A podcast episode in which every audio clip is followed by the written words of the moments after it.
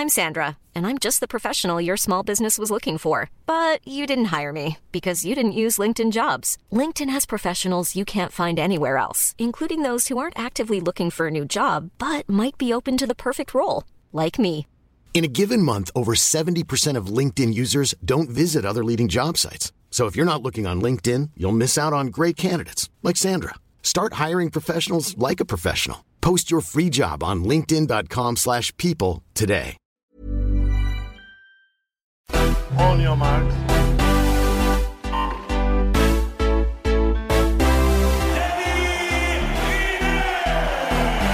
Salut à tous, c'est l'heure olympique, votre podcast quotidien pendant les JO de Tokyo, une journée marquée par les deux médailles d'or des handballeurs et des volleyeurs français, mais aussi l'argent des basketteurs. Je suis Adrien Yo pour commenter l'actu des Jeux. Énormément de monde aujourd'hui. Maxime Dupuis, Laurent Vergne sont à mes côtés comme d'habitude. Euh, FX Raleigh et Laurent Chaubertin seront là pour la première partie pour évoquer euh, ces, ces- ces deux médailles d'or. Salut les gars. Salut Adrien, salut Laurent. Salut à tous. Salut. Salut. Et salut Lolo.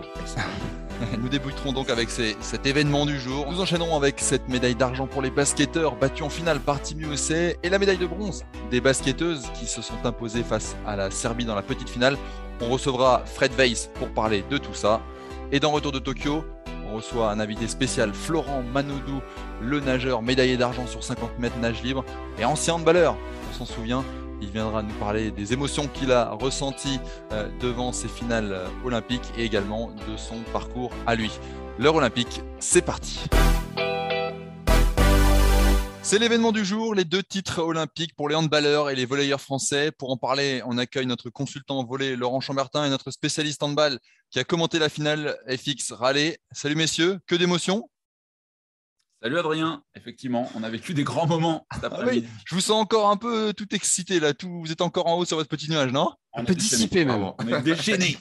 vraiment sur le nuage et je pense qu'on va pas, on va pas redescendre d'ici euh, allez, 48 heures.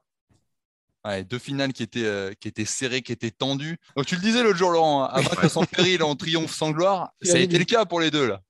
Mais clairement, clairement, on, a, on est passé par toutes. euh, alors, on parle beaucoup d'émotions, mais par tous les états. On a démarré euh, le match euh, voilà, sereinement. On a dominé les débats pendant deux sets. Et puis, bah, voilà, ça s'est renversé comme très souvent dans, le, dans ces moments, dans ces matchs clés.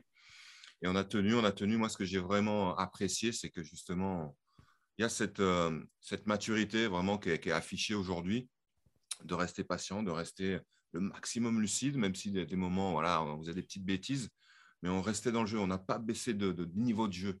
Et, euh, et ça, c'est ce qui nous a permis de, voilà, de rester à flot et puis d'arriver au tie-break euh, dans les meilleures dispositions, parce qu'on sait, dans- au volet, le tie-break, ça se joue essentiellement mentalement. C'est celui qui va faire le moins de fautes qui gagne. Et on a fait zéro faute. Au tie-break, on a fait zéro faute. Il n'y a pas 3-0 à un moment d'ailleurs pour les 3-0 Russes pour eux, mais Ouais. c'est pas sur des, f- sur des Ouais. fautes, tu vois. Ça, si, ouais, ouais.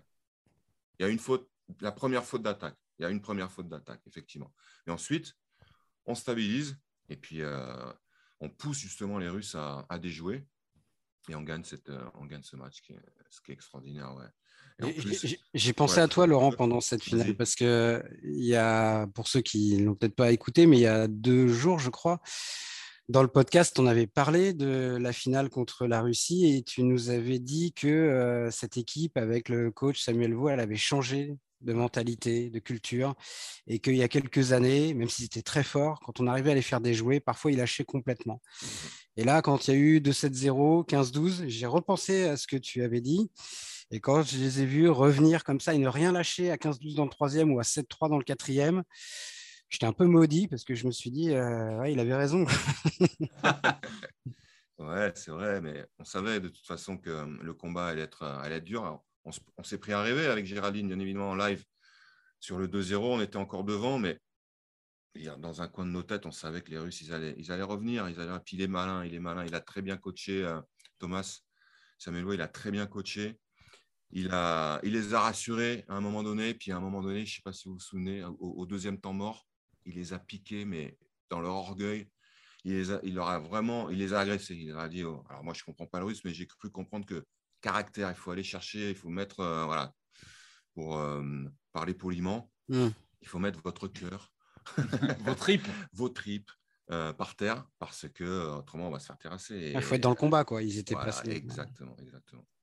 Alors, ce que je voulais dire, c'est que ce qui est inspirant aussi, c'est qu'il y avait les handballeurs aussi juste à côté. Et, euh, on avait l'œil hein, sur l'écran. Et, de voir la capacité des handballeurs à maintenir le contrôle, à pas céder à la panique, et puis à rester justement lucide dans les moments clés. Je me dis, mais c'est ça, c'est ça. Et puis de voir que nous, on arrive à le faire aussi au tie-break, je me, suis- je me dis, voilà, on a vraiment progressé dans la dimension mentale. C'est vrai que les deux matchs se ressemblent un petit peu. Hein. Exactement. Parce que ces deux matchs qui ont été d'abord C'est maîtrisé, ouais. maîtrisés, Mm. Et puis, euh, c'est devenu beaucoup plus compliqué après. Alors, je pense que les. les- Je ne sais plus, tu vas me dire, FX, mais si le Danemark re- repasse pas devant. Mais bon, dans, dans le schéma des deux finales, c'est vrai que c'était un petit peu similaire. Ouais, complètement. Euh, les Danois là, ont mené en première mi-temps et puis les Français sont passés devant. Euh, ils ont terminé avec quatre buts à la mi-temps et puis en seconde, ils ont compté jusqu'à six buts de- d'avance. Et euh, un peu sur le même schéma que Ouais. les, les Russes en, en volet. Ils- on savait que les Danois, à un moment donné, ils étaient, enfin, en début de match, ils étaient complètement à côté de leur pompe. Ils étaient vraiment méconnaissables. Et on savait avec Noji, on a commenté ce match avec Noji Alem, qu'ils allaient se réveiller forcément et que cet écart de six buts, il était très hypothétique. Et euh, bah, c'est ce qui s'est produit. On a un peu bafouillé en attaque. On n'arrivait plus à trouver des solutions. En face, il y avait Niklas Landin qui sortait tous les tirs, que ce soit à 6, à 9 mètres ou sur les ailes et sur les pénaux, Mhm. sur les jets de 7 mètres. Et, euh, et quand ils sont revenus à un but, là, 45 secondes, avec cette perte de balle de Niko Karabatic qui avait été royal jusque-là, on s'est dit non, on ne peut pas avoir une prolongation, c'est pas possible. Euh, ça ne peut pas tourner encore en faveur des, euh, des Danois. Ça- ils piquent tous les titres depuis 5 ans. Finalement, ça s'est bien terminé et il y a cette petite victoire de deux buts. Voilà. Yes. Mais c'est vrai qu'ils ont toujours un petit peu, ils ont réussi à maintenir alors ce but, Ouais. voir ces deux buts, parce qu'il y a aussi, euh, moi j'ai le souvenir de l'arrêt de Yann Gentil sur le, le tir, Ah, le jet à 7 c'est mètres de, C'est l'arrêt du match. de Mikkel Hansen. Mikkel Hansen qui ratait rien, et là, il a raté son, il restait 5 minutes, et on a senti, voilà, ils ont maintenu ce 1-2 buts d'écart toujours, heureusement, parce que ça a Euh, été très très tendu quand même. Exactement. Euh, plusieurs fois, ils sont revenus à. Alors, il y a Un eu but ou deux, euh, ouais. d'écart. Ils sont rapidement revenus à 3, et puis 2, 1, 2, 1, 2, 1. Et ils sont jamais revenus à égalité. Et Ouais. ça, ça a été euh, le tournant, effectivement, quand, que- comme tu le dis. Yann Gentil qui se présente euh, face à Michael Hansen. Les deux premiers jets de 7 mètres de Michael Hansen face à Yann Gentil, il était resté sur sa ligne. Il avait quasiment détourné la balle. Et euh, le troisième, c'est le bon. Euh, Yann Gentil, il a eu que trois tirs à contrer hein, dans ce match. hein. Il est rentré que sur les jets de 7 mètres. Et le troisième, c'est le bon. Et, euh, et c'est le penalty de la gagne. Et d'ailleurs, ce qui est marrant, c'est que Nico Karabatic a été interviewé à la fin du match. Et il n'avait pas le souvenir que c'était gentil dans la cage qui détourne ce jet de 7 mètres. Il dit Ouais, il y a un penalty arrêté par Vincent Gérard. non, non, non, c'est pas Vincent Gérard, c'est Yann Gentil.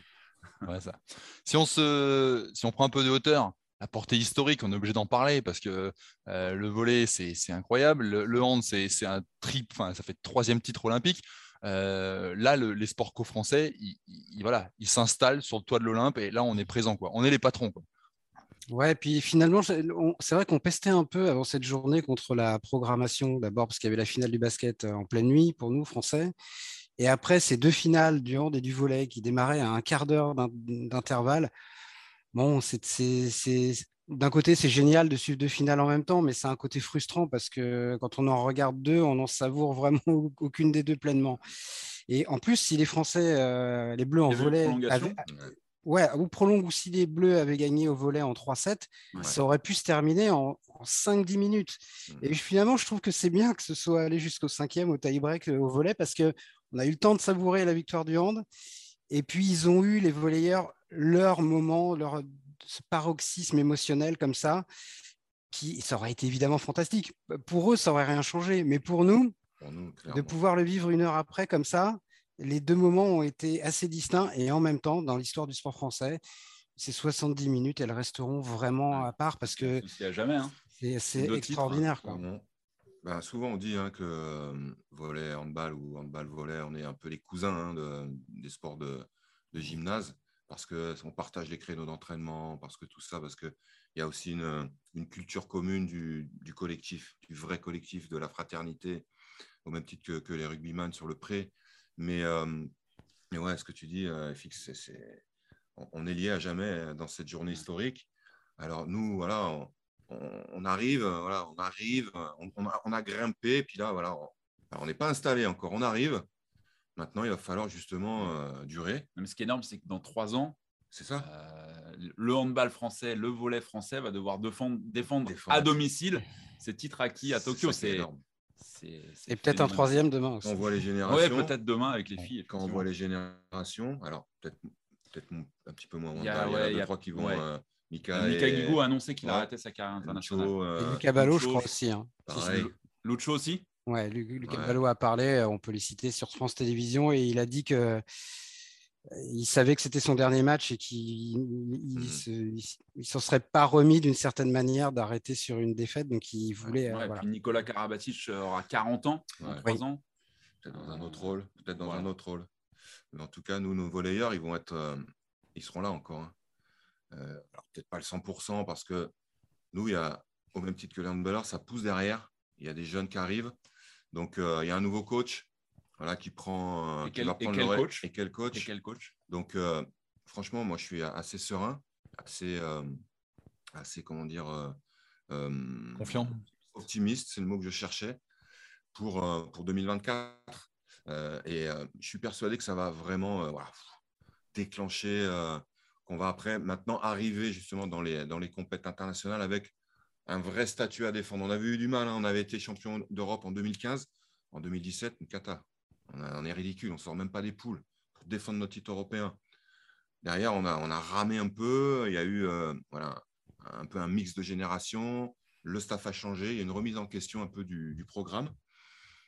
Ça a été relancé avec 2017 euh, avec la Ligue mondiale.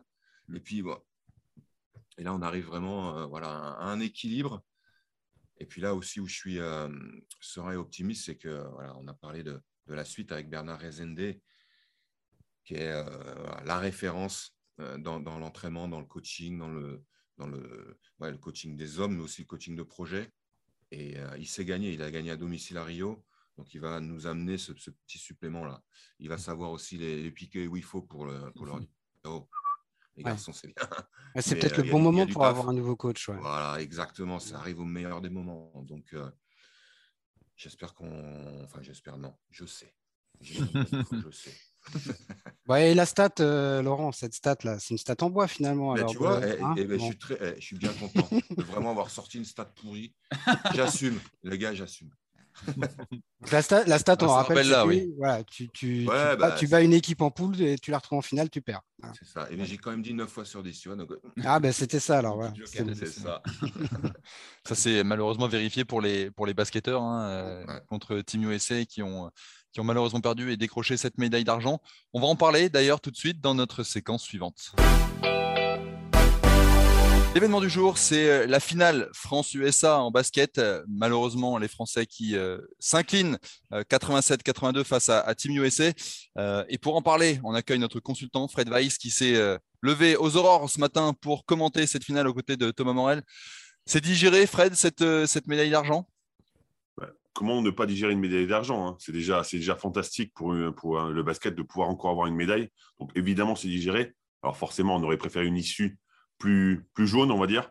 Mais, mais en tous les cas, on ne s'en sort pas si mal quand même sur ces jeux. Maxime, euh, qui a suivi le match à, la rédaction, euh, était euh, époustouflé par la prestation de Kevin Durant. c'est clairement le, grand bonhomme de cette finale et ce tournoi? Ouais, bah, c'est toujours le grand bonhomme des finales avec les États-Unis. C'était sa quatrième grande finale le minimum qui est mis de points, je crois que c'est 28, ça pour la finale contre la Turquie, c'était au Mondial 2010. Sinon, c'est 30, 30, 29. Donc, ça dit un peu euh, la porte Kevin Durant. Euh, surtout que ce sont des matchs FIBA, ce ne sont pas des matchs NBA à 48 minutes avec des scores à 120, 130 points. Donc voilà, c'est euh, il y a quelques années, il y a un journaliste de, de l'Oklahoma qui avait dit que c'était un type qui n'était pas fiable. Bah, c'est peut-être le mec le plus fiable du monde et les États-Unis étaient bien contents de l'avoir avec eux aujourd'hui parce que notamment la première période où il met ses 21 points, il porte tout, il est grand, il défend. Ce qu'il faut reconnaître aussi, c'est qu'il a défendu sur Rudy Gobert, ce qui est quand même pas une mince affaire. Et euh, voilà, donc il s'est aussi sacrifié. je pense qu'aujourd'hui, il a gagné son titre de sûrement plus grand Olympien américain sur le basket US, parce que trois médailles d'or comme Melo, c'est formidable. Laurent, tu veux ajouter un, mot sur le, déroulé du match? Bah, Pas forcément sur. Enfin, je pense que si on avait dit il y a 15 jours que l'équipe de France euh, prendrait la médaille d'argent en perdant en finale contre les États-Unis, on aurait tous signé des deux mains. Euh, en plus, en perdant que de 5 points, on se serait dit ah ouais, formidable.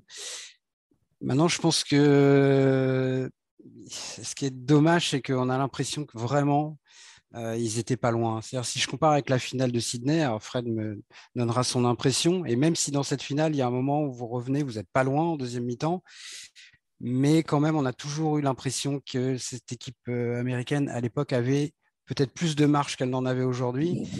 Et donc, il y a un petit regret sur les balles perdues, sur les lancers francs. Et évidemment, elle est superbe, hein, cette médaille d'argent. Et on va en parler après de médaille pour le basket. C'est vraiment un carton plein, c'est exceptionnel. Mais je ne suis pas sûr que c'est, même si Kevin Durant est un immense joueur, et s'il y avait des très très bons joueurs dans ce Team USA, je ne suis pas sûr que c'était une très très grande équipe des États-Unis. Et, peut-être qu'il y avait encore un truc plus fabuleux à faire. Frustré, Fred, par ça justement? Non, non, encore une fois, moi je ne suis pas tout à fait d'accord. Je ne suis pas tout à fait d'accord parce qu'effectivement, en termes d'équipe, on peut, on peut, on peut pas dire le contraire, ce n'était pas une super équipe. Mais, quand tu as des individus comme Kevin Durant, comme, comme as Tatum, par exemple, toujours l'idée qui a mis la misère défensivement sur euh, Evan Fournier, parce que Evan Fournier, s'il n'est pas dans le match, c'est pas parce qu'il n'avait pas envie d'y être. Hein. On a toujours l'idée qui est sur, sur, son dos pendant tout le match. Alors oui, on a été proche à la fin, ou, par séquence, mais dès qu'ils ont accéléré, on était à la rue. Hein. Concrètement, hein, quand, il y a un moment quasiment 15 points d'écart, je pense que c'est le vrai niveau. Mais comme d'habitude, les Américains se relâchent, sauf qu'avant, effectivement, quand ils se relâchaient, on ne pouvait pas revenir dans le match. Sauf que maintenant, on a cette capacité parce qu'effectivement, le gap s'est resserré. Mais, mais, encore une fois, voilà, il suffit qu'ils accélèrent un petit peu. On trouve Kevin Durant, ça court, ils nous mettent de la pression, on perd des ballons. Parce qu'encore une fois, aussi, on parle de ballons perdus. On en avait perdu beaucoup contre l'Italie, ce qui me paraissait choquant.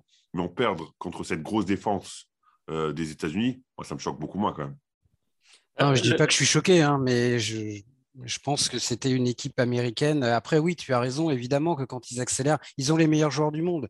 Et donc, euh, à un moment donné, c'est très difficile de contrôler ces joueurs-là. Je pense aussi que on en avait parlé l'autre jour dans le podcast, euh, dans l'optique de cette finale. La défaite des États-Unis contre les Bleus au premier tour n'était euh, pas forcément une bonne nouvelle pour nous. C'est-à-dire qu'évidemment, euh, je ne dis pas qu'ils nous auraient pris de haut si on ne les avait pas joués en poule, mais disons que là, euh, ils savaient ce qu'ils avaient en face et ils avaient. Il était inenvisageable pour eux de perdre deux fois. Ah, ils étaient prévenus. Voilà. Je rejoins complètement. Là, ils étaient prévenus et quand ils sont entrés, ça s'est vu. Parce que la plupart des matchs qu'ils ont fait, même après avoir joué contre nous, ils mettaient une mi-temps pour s'ajuster et en deuxième mi-temps, ils les détruisaient. Sauf que là, dès la première mi-temps, ils étaient là, ils étaient au contact, ils étaient même devant. Ils nous ont mis la pression d'entrée. Concrètement, c'est vrai que ça n'a pas été bénéfique finalement de gagner ce premier match moi, j'ai eu l'impression qu'à part le début de match où ils sont derrière, après, quand ils nous mettent à 5-6 points, ils maîtrisent globalement. Voilà. Et la différence, c'est ça, c'est Durant qui est très bon sur la première, euh, première mi-temps. Et puis sur la deuxième mi-temps, symboliquement, c'est un moment Lillard qui met son gros shoot à 3 points. On se rapproche d'eux et on sent voilà, qu'il y a, évidemment, on savait déjà une profondeur d'effectifs et de, talent dans cette équipe qui permet d'avoir à peu près réponse à tout.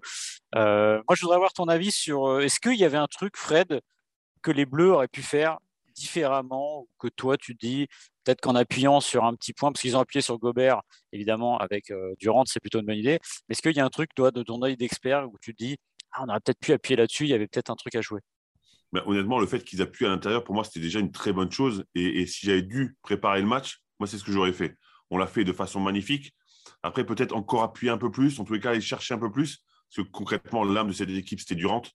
Et, si on avait pu sortir un peu avant, par les fautes ou, par nous marquer des paniers très faciles, ça aurait été une bonne chose. Donc, voilà. Après, encore une fois, on a joué l'intérieur, on a raté dans ses francs, d'accord, mais on, avait le plan de jeu qu'on voulait. C'est-à-dire qu'on amenait les ballons à l'intérieur, ils faisaient des fautes. Après, à nous, à, nous de convertir les lancers francs. Malheureusement, on sait très bien qu'un big man, et je suis bien placé pour le savoir, à, au lancer franc, ce n'est pas toujours les plus fiables, mais c'était le risque qu'on devait prendre, c'est le risque qu'on a pris. Et je pense qu'encore une fois, c'est une bonne chose parce que c'est là qu'on dominait le plus. Et, d'ailleurs, symboliquement, euh, sur le premier match, Durant a un problème de faute dans le troisième carton. Et c'est à ce moment-là que les Bleus reviennent. Ça dit aussi l'importance euh, de ce joueur-là. C'est clair, même quand il ne marque pas, il focalise la défense. Donc, donc même quand il est un peu moins performant, parce que concrètement, il met que 8 points sur la deuxième période, mm. et eh ben, on a tellement peur de lui ben, qu'on ne peut pas aider, qu'on est obligé d'être collé à lui, qu'on est obligé de le, surveiller de près. et, forcément, ça libère des espaces pour ses coéquipiers. Samedi, on a à peine eu le temps de souffler que derrière, les, les Français jouaient leur, euh, la petite finale pour le bronze face à une équipe, une bête noire, la Serbie. Et là, ça s'est très bien passé. Victoire 91-76 des, des Bleus. Là, Fred, c'est un grand ouf de soulagement, là, parce que reperdre de nouveau contre les Serbes, ça aurait été un gros coup derrière la tête quand même. J'avoue que c'était difficile, ça aurait été difficile. C'était encore une finale. Alors oui, tout le monde me dira, oui, c'est la petite finale, mais c'est quand même une finale. Et, c'est quand même encore, une fois pour gagner une médaille. Mhm. Et c'est vrai qu'il y, a six semaines ou, à peu près, on jouait une finale contre ces Serbes et elles nous ont donné une leçon de basket. Elles nous ont montré ce qu'elles étaient capables de faire. Elles nous ont montré qu'elles étaient supérieures à nous, en tous les cas pendant ce championnat d'Europe. Et elles nous ont cassé. Concrètement, il n'y a, rien à dire. Donc tu dis, tu viens d'être déçu de perdre contre le Japon, parce qu'encore une fois, c'est une très belle équipe, le Japon, mais sur le papier, était plus fort. Sur le papier, il faut le montrer après sur le terrain, mais sur le papier, tu es plus fort. Et, donc, il y a peu de temps pour récupérer. Tu perds euh, le droit d'aller en finale et tu rejoues contre l'équipe qui t'en a mis une il y, a, six semaines. Rien n'était réuni vraiment pour, euh, pour que ça se passe bien. C'est là qu'on voit le mental de cette équipe. Concrètement, le, mental est énorme. Et je ne sais pas si vous avez pu regarder un petit peu le début du match. Sandrine Gruda, je pense qu'elle aurait pu tuer pour cette médaille. Parce que les yeux qu'elle avait au départ, moi j'étais loin, et ben, je peux vous dire qu'elle m'a fait flipper. Mais c'est bien, c'est toujours compliqué de, de, de, repartir comme ça. Et surtout, il faut le dire, euh, le temps de récupération, je crois qu'il y a eu 17 heures entre les deux matchs. C'est l'avantage aussi. Quelque part, c'est l'avantage. Exactement. Ça te permet de ne pas, de pas cogiter, tu es obligé d'enchaîner. Match suivant, tu passes à autre chose. Tu restes à la salle finalement. Bah, c'est marrant bah, parce que. Tu restes à la salle, tu te fais livrer des pizzas et t'enchaînes. à la base. On en avait parlé hier euh, dans le podcast avec Thomas Morel quand on avait évoqué euh, la, à la fois la finale des garçons et la petite finale des filles. Et c'est ce qu'on avait dit que finalement, euh, évidemment, physiquement, c'est plus dur, mais les Serbes avaient l'air aussi assez cramés quand même après leur demi-finale hier. Et bah, de ne pas ruminer pendant 48 heures, peut-être que c'était mieux. Et d'ailleurs, c'était le sens de toutes les déclarations des filles hier, que ce soit de Valérie Garnier, Sandrine Gruda ou d'autres joueuses, qui disaient bah, on n'a pas le temps de ruminer. Quoi. Donc, euh, il faut tout de suite passer à autre chose. Et je pense que c'était peut-être pas plus mal euh, et de jouer en deuxième et de rejouer dès le lendemain euh, après-midi pour elle pour, pour cette médaille de bronze. Et ça se joue beaucoup à l'envie, je pense, parce que mmh. on est en fin de tournoi. Il y a eu l'Euro il y a un mois. On joue une autre équipe européenne. Donc, je pense que tout le monde était fatigué.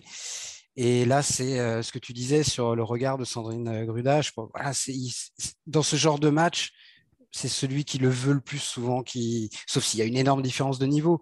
Mais quand c'est deux équipes d'un niveau à peu près euh, approchant, je pense que l'envie fait, la différence. Eh, argent, bronze, euh, le bilan il est historique pour le basket français, Fred. On pouvait difficilement, peut-être pas difficilement, on pouvait peut-être avoir argent, argent, hors argent, c'est quand même formidable.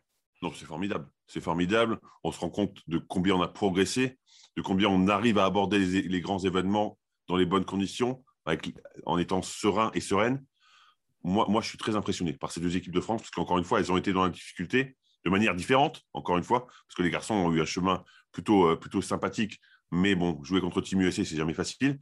Et les filles qui commencent mal, qui se font éliminer par le Japon et qui finalement réussissent à enchaîner, à rebondir et ramener une médaille, félicitations. Franchement, je pense que Jean-Pierre Suttard doit être ravi et il a raison parce que euh, c'était notre chef de délégation à nous, euh, ceux de Sydney en 2000 et se dire que 20 ans, je compte 20 ans, 20 hein, ans après, il est président de la Fédé et il a ramené deux équipes avec une médaille, enfin, c'était inespéré.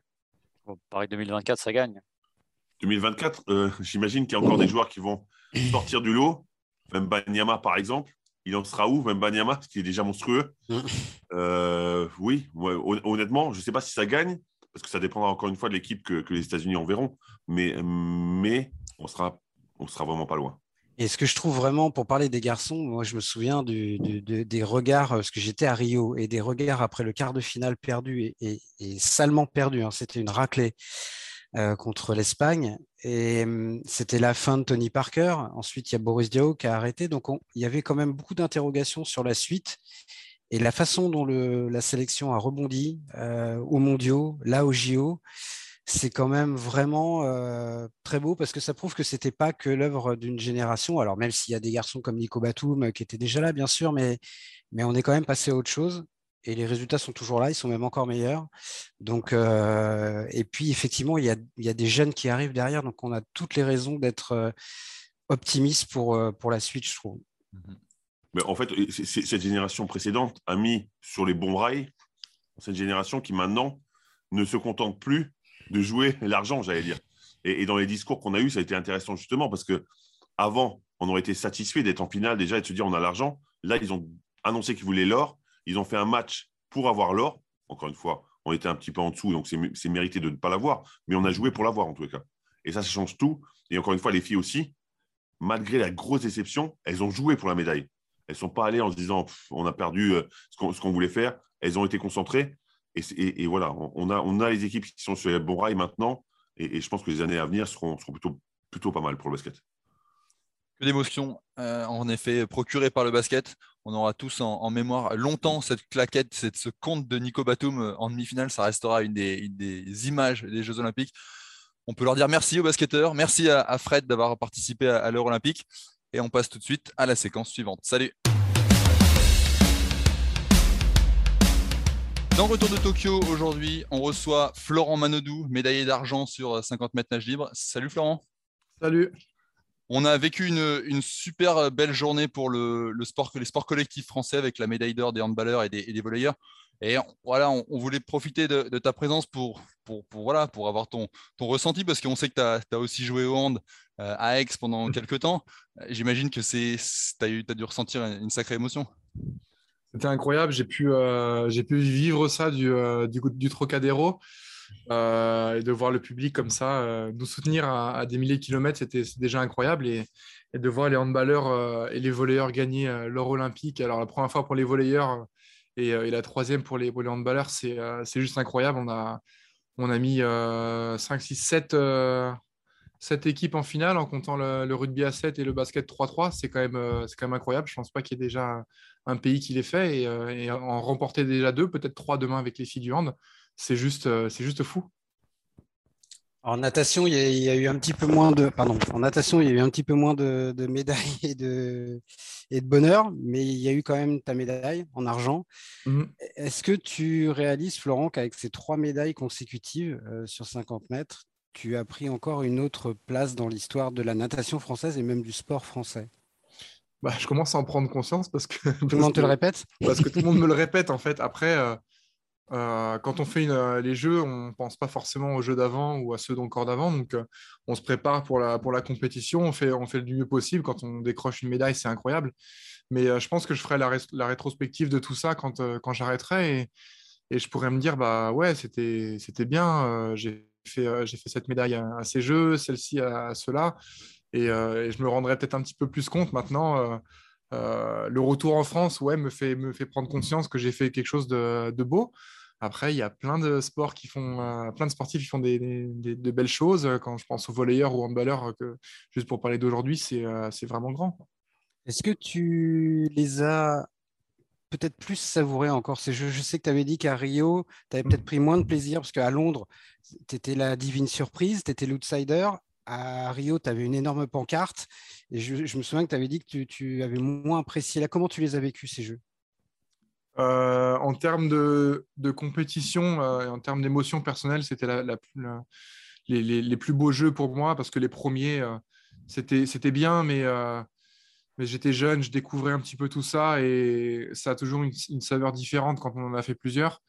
Les deuxièmes, euh, c'est vrai que c'était un petit peu compliqué avec le statut de, favori et là, se retrouver à 30 ans euh, après un gros break euh, et, un beau challenge en finale et en plus avec une médaille, c'est niveau émotionnel, c'était la plus belle chose que j'ai vécue, je pense, parce que parce que le chemin était, était atypique, euh, parce qu'il y a eu des moments de doute, il y a eu des moments de, bonheur. Et, et, ouais, c'était euh, les plus beaux et, ceux auxquels j'ai pris le plus de plaisir, où j'ai beaucoup souri aussi. Euh, on m'a vu beaucoup sourire. Et, cette médaille d'argent est, incroyable. À partir du moment où tu as décidé de revenir, quand est-ce que tu as senti que ton pari pouvait être gagnant? Est-ce qu'il y a eu, un, je ne sais pas, un moment clé où ça a été quelque chose de très progressif? Comment tu as vécu ça? Euh, bah, le jour où j'ai décidé que je, voulais reprendre, c'est le jour où je me suis dit que c'était possible. Euh, après, il y a eu, dès la première compétition, un super temps où je me suis dit, bah, c'est bon, euh, c'est faisable, tu vas encore progresser et ça ira. Et ensuite, il y a eu des moments un petit peu plus, compliqués où cette année, chronométriquement, n'a pas, été, pas été excellente, où j'ai fait même cinquième au championnat d'Europe il y a deux mois, je crois, à peu près deux mois.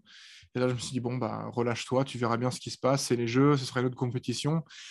Et j'ai bien fait de, l'aborder comme ça, parce qu'autrement, ça met trop de pression. Et, s'entraîner des années et des années pour être en finale olympique et avoir peur de, la nager, c'est dommage. Et pour finir, la suite pour Florent Manodou, c'est quoi maintenant alors? Bah, J'aimerais bien aller à Paris et être, encore en finale à Paris et avoir ma chance pour avoir une quatrième médaille, j'espère. Ouais, ce serait pas mal. Ça serait, pas mal. Ça serait, une super, boucle en tout cas. On te le souhaite euh, de, de tout cœur. Euh, merci d'avoir participé à, à l'heure olympique. Je vous rappelle que ce podcast est disponible sur toutes les bonnes plateformes d'écoute, de Deezer à Spotify en passant par Acast ou Apple Podcast. N'hésitez pas à nous noter, à vous abonner aussi pour recevoir les derniers épisodes. Et puis nous, on se dit à très vite.